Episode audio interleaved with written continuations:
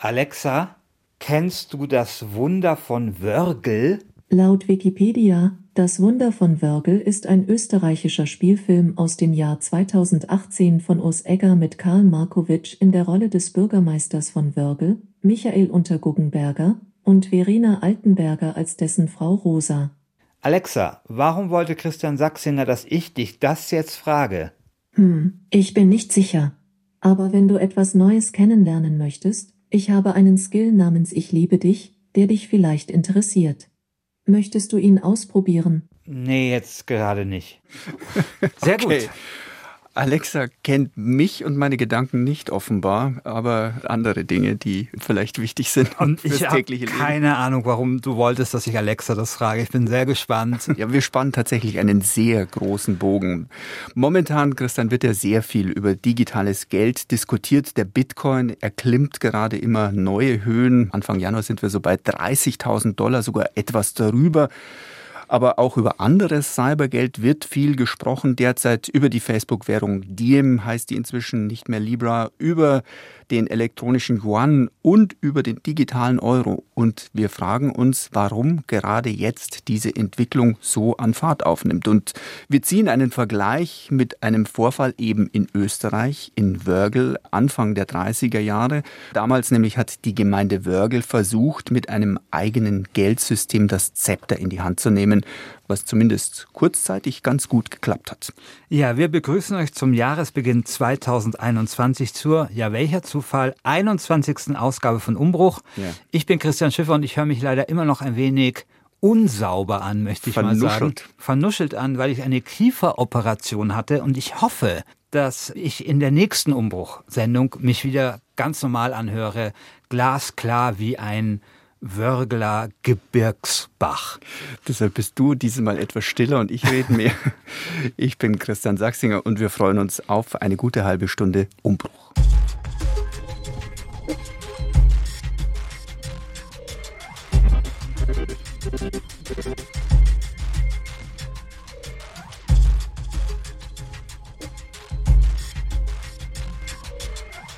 Christian, ich habe dir etwas mitgebracht. Schau mal. Was ist das? Also es sieht aus wie Monopoly-Geld. Mhm. Also das sieht genauso aus wie das Geld, das ich dir gebe, um zwei Hotels in der Badstraße zu bauen. Papier, ja. also auch wirklich wie aus dem Drucker, farbig und da steht dann drauf 5 Schilling, 10 Schilling. Und ein Schilling. Ja, also so einen Geldschein mache ich dir in sechs Minuten. Mit dem Drucker. Aber es ist tatsächlich echtes Geld gewesen. Leider keine originalen Scheine, sondern Nachdrucke. Das war echtes Geld in den Jahren 1932 bis 1933 im österreichischen Wörgl nahe der deutschen Grenze. Ja, dass die Leute damals auf die verrückte Idee gekommen sind, eigenes Geld zu drucken, das hatte einen ganz einfachen Grund. Die frühen 1930er Jahre waren eine sehr ungute Zeit. Es hatte zuvor einen internationalen Börsencrash gegeben. Mit den Börsen trudelte dann die gesamte Weltwirtschaft ins Chaos. Die Leute verloren überall ihre Jobs. Die Arbeitslosigkeit nahm dramatische Ausmaße an. Weite Teile der Bevölkerung in Europa genauso wie in Amerika verarmten. In vielen Gegenden machte sich schlichte Hoffnungslosigkeit breit. Und das wiederum führte dazu, dass die Menschen ihr Geld beisammen hielten, es also nicht ausgaben. Man wollte nur das Allernötigste kaufen und womöglich sich einen Notgroschen zurückbehalten, falls es vielleicht noch schlimmer kommen sollte. Das heißt, die Nachfrage damals lahmte extrem und deshalb hörten die Unternehmen auf zu produzieren, weil sie ja nichts verkaufen konnten. In der Folge mussten sie noch mehr Menschen entlassen die dann noch weniger einkaufen konnten und so weiter und so weiter. Also das Ganze war ein Teufelskreis.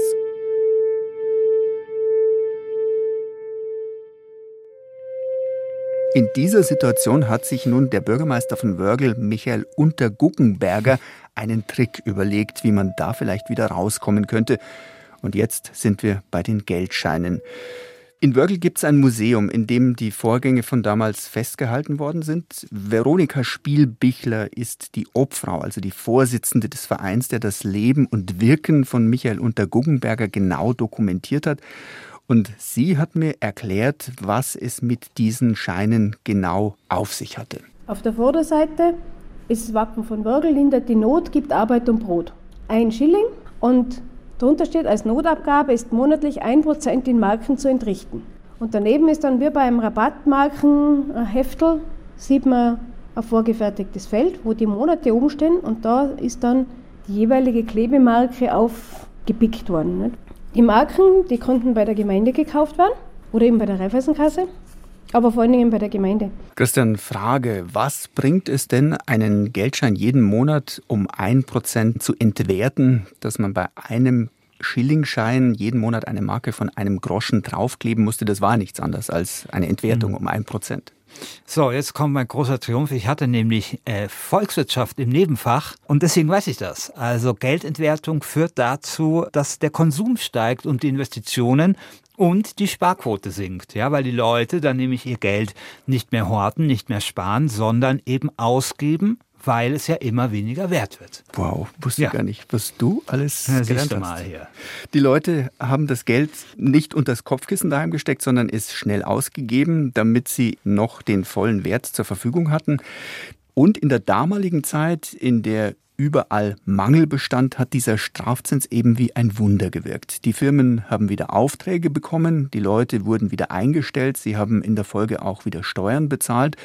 Und wie sehr die Wirtschaft in Wörgl in nur ein paar Monaten in Gang gekommen ist, das zeigt sich auch daran, dass die Gemeinde plötzlich wieder Geld zur Verfügung hatte, um viele Projekte anpacken zu können. Das Bauprogramm, das damals abgewickelt worden ist, hat eben sehr viele Straßenarbeiten umfasst, Asphaltierungen, Abwasser, Kanäle errichten, Straßenbeleuchtungen errichten. Es ist im Herbst 1932 eine Sprungschanze errichtet worden. Sie haben dann im Frühjahr 1933 eine Brücke in Stahlbetonbauweise errichtet. Das war damals sehr außergewöhnlich, weil üblicherweise waren in Tirol eigentlich Holzbrücken. Wörgl erlebte also einen regelrechten Wirtschaftsboom, während es rundherum in Österreich und auch in Deutschland weiterhin extrem düster aussah. Das war eben das Wunder von Wörgl.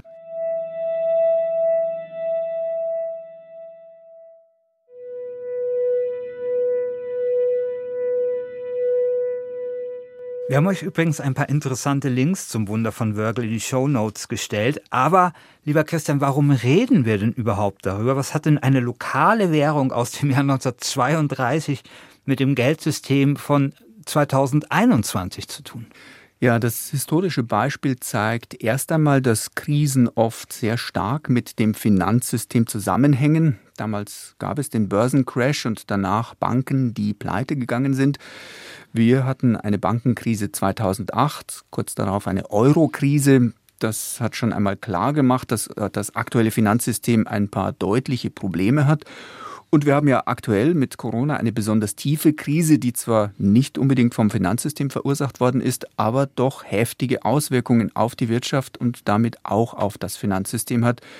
Man denke an das viele Geld, das die Notenbanken derzeit in die Märkte pumpen und auch an die extrem niedrigen Zinsen, die uns ja als Sparer auch mit unserem Geld direkt betreffen. Ja, und da fragen sich viele eben jetzt, kommt unser Finanzsystem nicht gerade wieder an seine Grenzen? Gibt es vielleicht sogar Alternativen zum Euro, zum Dollar und zum Geld, wie wir es bisher kennen?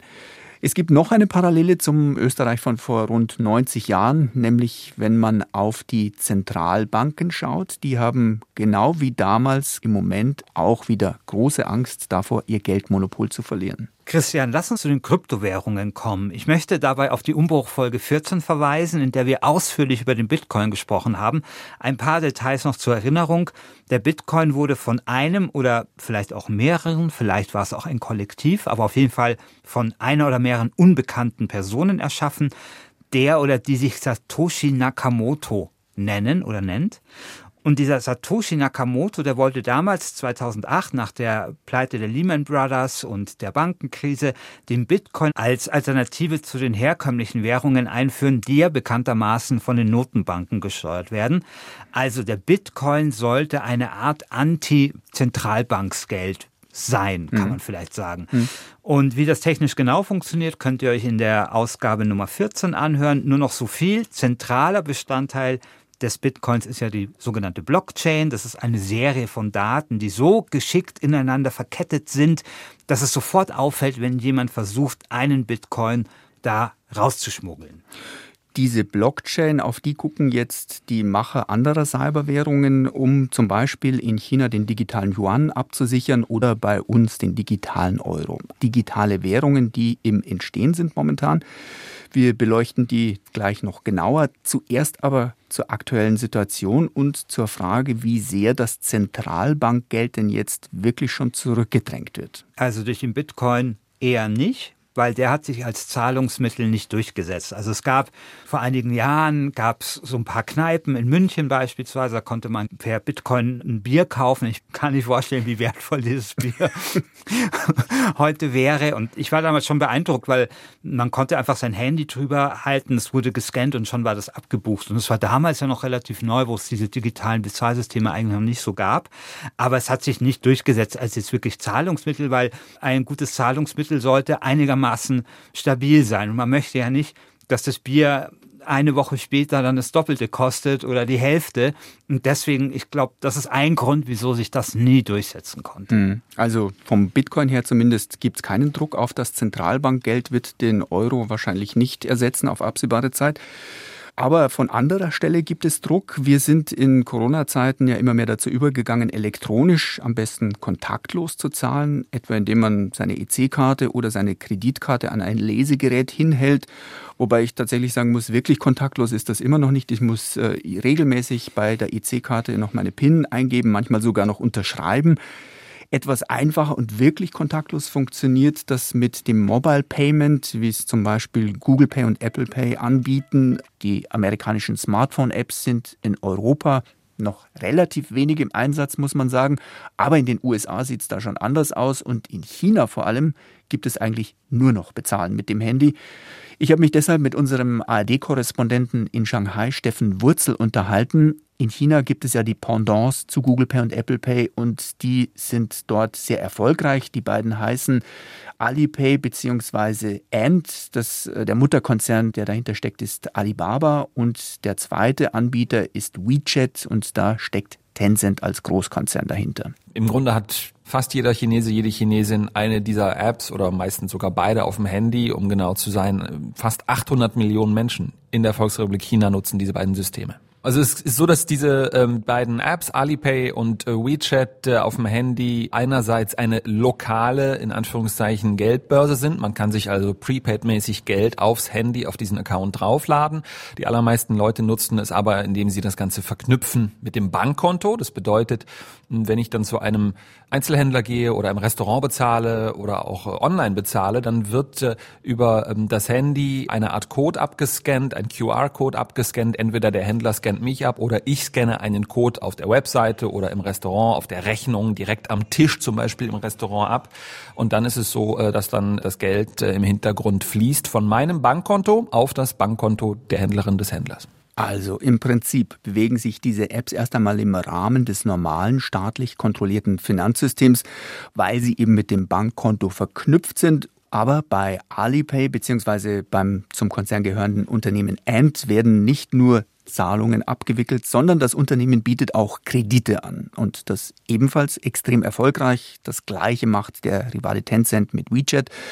Die beiden haben damit ein eigenes Finanzuniversum aufgebaut, auf das die chinesische Zentralbank jetzt immer weniger Einfluss hat. Diese beiden Konzerne kontrollieren also einen Großteil des chinesischen Finanz- und Bezahlungssystems, was ja auch in anderen Staaten äh, problematisch wäre. Aber in China kommt eben noch ein entscheidender Faktor hinzu. In China hat die kommunistische Partei den absoluten Kontrollanspruch über ausnahmslos alle Lebensbereiche und erst recht natürlich über die Wirtschaft. Und da wird's ganz offensichtlich vielen in Beijing inzwischen etwas äh, gruselig zumute. Und deswegen wurde zum Beispiel im November der groß angesagte Börsengang von Ant auch in buchstäblich letzter Minute abgesagt, ein oder zwei Tage vor dem geplanten Börsengang. Und es sollte immerhin der größte Börsengang der Geschichte werden, der Weltwirtschaftsgeschichte werden. Wurde platzen gelassen, ist ein riesen Finanzskandal gewesen in China, auch wenn in Europa man relativ wenig davon mitbekommen hat. Und kurz vor Weihnachten, einen Tag vor Weihnachten, hatte auch noch die Staats- und Parteiführung angekündigt, tatsächlich offiziell zu ermitteln, ein, ein Monopol-Missbrauchsverfahren einzuleiten gegen Alibaba und da geht es natürlich auch um diesen Zahlungsdienstleister Ant. Und das ist schon interessant. In China, wo der Staat diese Internetkonzerne lange gehätschelt hat, damit sie gegen die US-Rivalen Amazon und Google eine Chance haben und eben auch sehr groß werden, genau dort zieht man jetzt die Notbremse, offenbar wegen der Sorge, sonst die Kontrolle übers Geldsystem zu verlieren.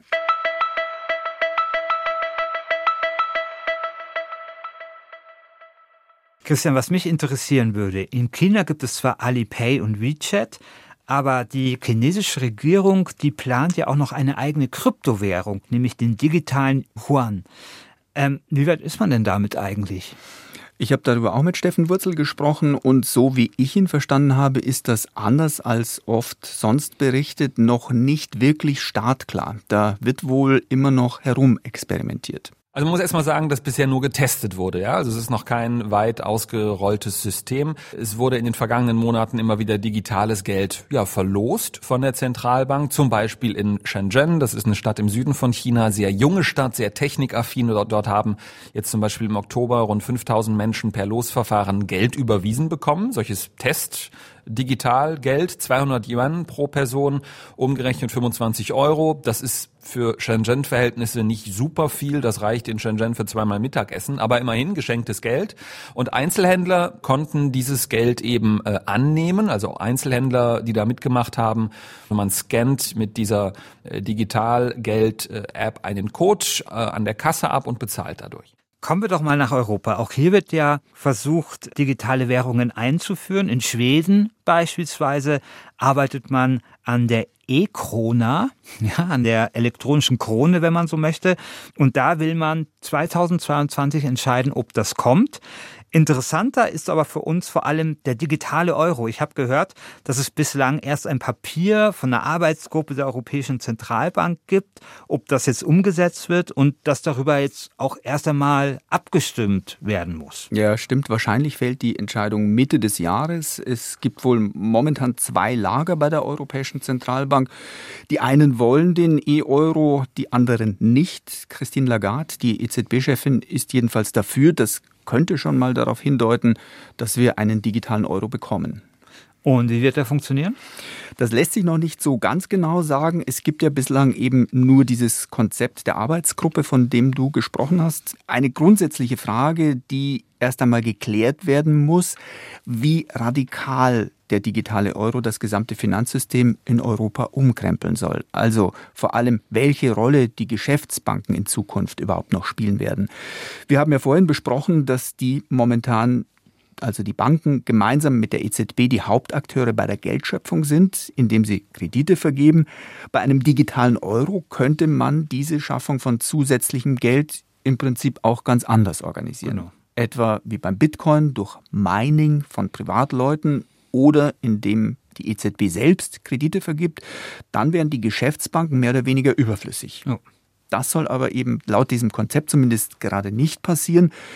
Kommen wir nochmal zu Thomas Mayer und seinem Vergleich mit dem Hochseedampfer von vorhin zurück. Mayer sagt, die Geschäftsbanken bleiben im Maschinenraum des Hochseedampfers. Sie sollen Kunden und Kundinnen weiter über Kredite mit Geld versorgen. Die Guthaben auf den Konten sollen in Zukunft aber nicht mehr nur in Scheine und Münzen umgetauscht werden können, sondern eben auch in digitales Geld. Mit anderen Worten, wenn Sie heute zur Bank gehen und Giralgeld in Form von Papiergeld aus dem Bankautomaten herausziehen, sollen Sie in Zukunft auch elektronisches Geld sich aufs Handy laden können. Und damit das Digitalgeld nicht zu sehr überhand nimmt, gibt es gleich noch eine Bremse. Jede Person soll maximal 3000 Euro in digitaler Form bekommen. Die Zentralbank würde in diesem System also weiterhin alle Fäden in der Hand behalten. Sie würde zum Beispiel über den Leitzins weiter für mehr oder weniger Geld im Kreislauf sorgen können.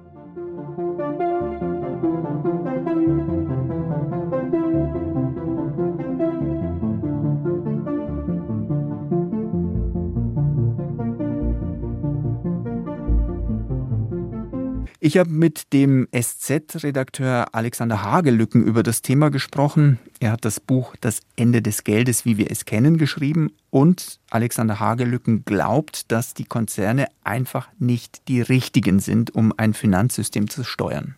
wenn wir zahlen heute, ja, dann zahlen wir ja sehr oft mit unseren EC oder Girokarten und solche Dinge. Das sind Lösungen, die aus den nationalen Bankensystemen kommen. Und das, was dem entgegengesetzt wird, das sind Dinge, die transnational sind, die sozusagen weltweit möglich sind. Die grundlegende Gefahr ist die, dass die Zentralbank ja versucht, die Geldmenge zu steuern weil es entweder ansonsten zu Deflation führt oder zu Inflation, wenn es eine galoppierende Geldentwertung gibt. Und in dem Moment, wo die Zentralbank nicht mehr die Möglichkeit hat, die Geldschöpfung zu kontrollieren, sondern das eben über privatwirtschaftliche Kanäle läuft, dann wird ein grundlegendes Steuerungsinstrument, das für jede Volkswirtschaft wichtig wird, aus der Hand gegeben. Und das sehe ich tatsächlich als große Gefahr. Also wir haben ja gesehen, dass Zentralbanken in Krisen eine wichtige Rolle spielen können. Gerade eben in der Corona-Krise, um die Wirtschaft in Europa zu stützen, pumpt die EZB viele hundert Milliarden Euro in die Märkte. Geld, das letztendlich den Unternehmen hilft, aber auch den privaten Haushalten. Wenn nun private Konzerne das Geldsystem steuern würden, dann gäbe es eben eine solche Finanzfeuerwehr nicht mehr. Und es gibt noch ein weiteres Argument gegen zu viel Einfluss von Digitalkonzernen auf das Finanzsystem, seien es amerikanische oder auch eben chinesische. Wie gehen die vor? Wenn Sie da einen Kredit wollen, dann überprüfen die verschiedene Dinge, unter anderem, wie oft hat sich Ihr Handy irgendwo eingeloggt.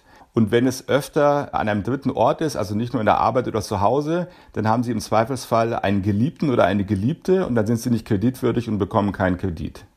Die wissen alles. Die Alibaba Bank hat erzählt, wir sind die Bank weltweit, die die wenigsten Kreditausfälle hat von allen weltweit. Warum?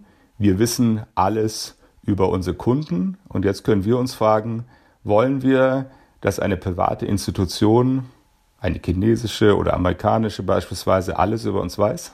Also Entwicklungen, die dahin führen könnten, dass das Geld, wie wir es bislang kennen, verschwindet, so wie Alexander Hagelücken das in seinem Buch formuliert. Facebooks Währung Diem steht in den Startlöchern und soll natürlich auch die europäischen Nutzer und Nutzerinnen erreichen. Und auch Alipay soll nach Europa kommen, erst einmal um Chinesen, die hier Urlaub machen, als Zahlungsmittel weiter zur Verfügung zu stehen. Aber über kurz oder lang sollen vielleicht auch Deutsche, Italiener oder Polen als Kunden gewonnen werden, wäre zumindest logisch. Könntest du dir, Christian, vorstellen, ein Alipay-Konto zu eröffnen? Vielleicht, wenn dir Alipay verspricht, dein deponiertes Geld ein Jahr lang, sagen wir, mit drei Prozent zu verzinsen. Ich kann mir nur vorstellen, dass ich vielleicht sowas nutze mit kleinsten Beträgen, um einfach so diesen praktischen Vorteil im Alltag zu haben und mein Bier zu bezahlen. Allerdings gibt es da mittlerweile halt auch super Apps von der Sparkasse, und da sehe ich eigentlich dann auch keinen Grund, wieso ich dann einer chinesischen Firma, gegen die in China irgendwelche Prozesse laufen, das unbedingt mit der App machen zu müssen. Lange Antwort, aber kurze Antwort nein. Mhm. Wahrscheinlich denken nicht alle so wie du, gerade wenn es darum geht, dass man sein Geld, äh, für das man ja im Moment wirklich nirgends ja. mehr Zinsen bekommt, plötzlich äh, gut verzinst bekommt. Ähm, könnte sein, dass vielleicht einige da schon umdenken Klar. und Internetkonzerne aus verschiedenen Teilen der Erde versuchen momentan eben auch, das auszunutzen, um ihre Bezahl- und Finanzsysteme weltweit auszurollen. Die Gefahr ist dabei, dass der staatliche Einfluss zurückgedrängt wird. China hat bereits einen Riegel vorgeschoben. Ja, vielleicht findet Europa und die Europäische Zentralbank ja auch bald eine Antwort auf diese Herausforderung. Es wird jedenfalls spannend, ob der digitale Euro in diesem Jahr beschlossen wird.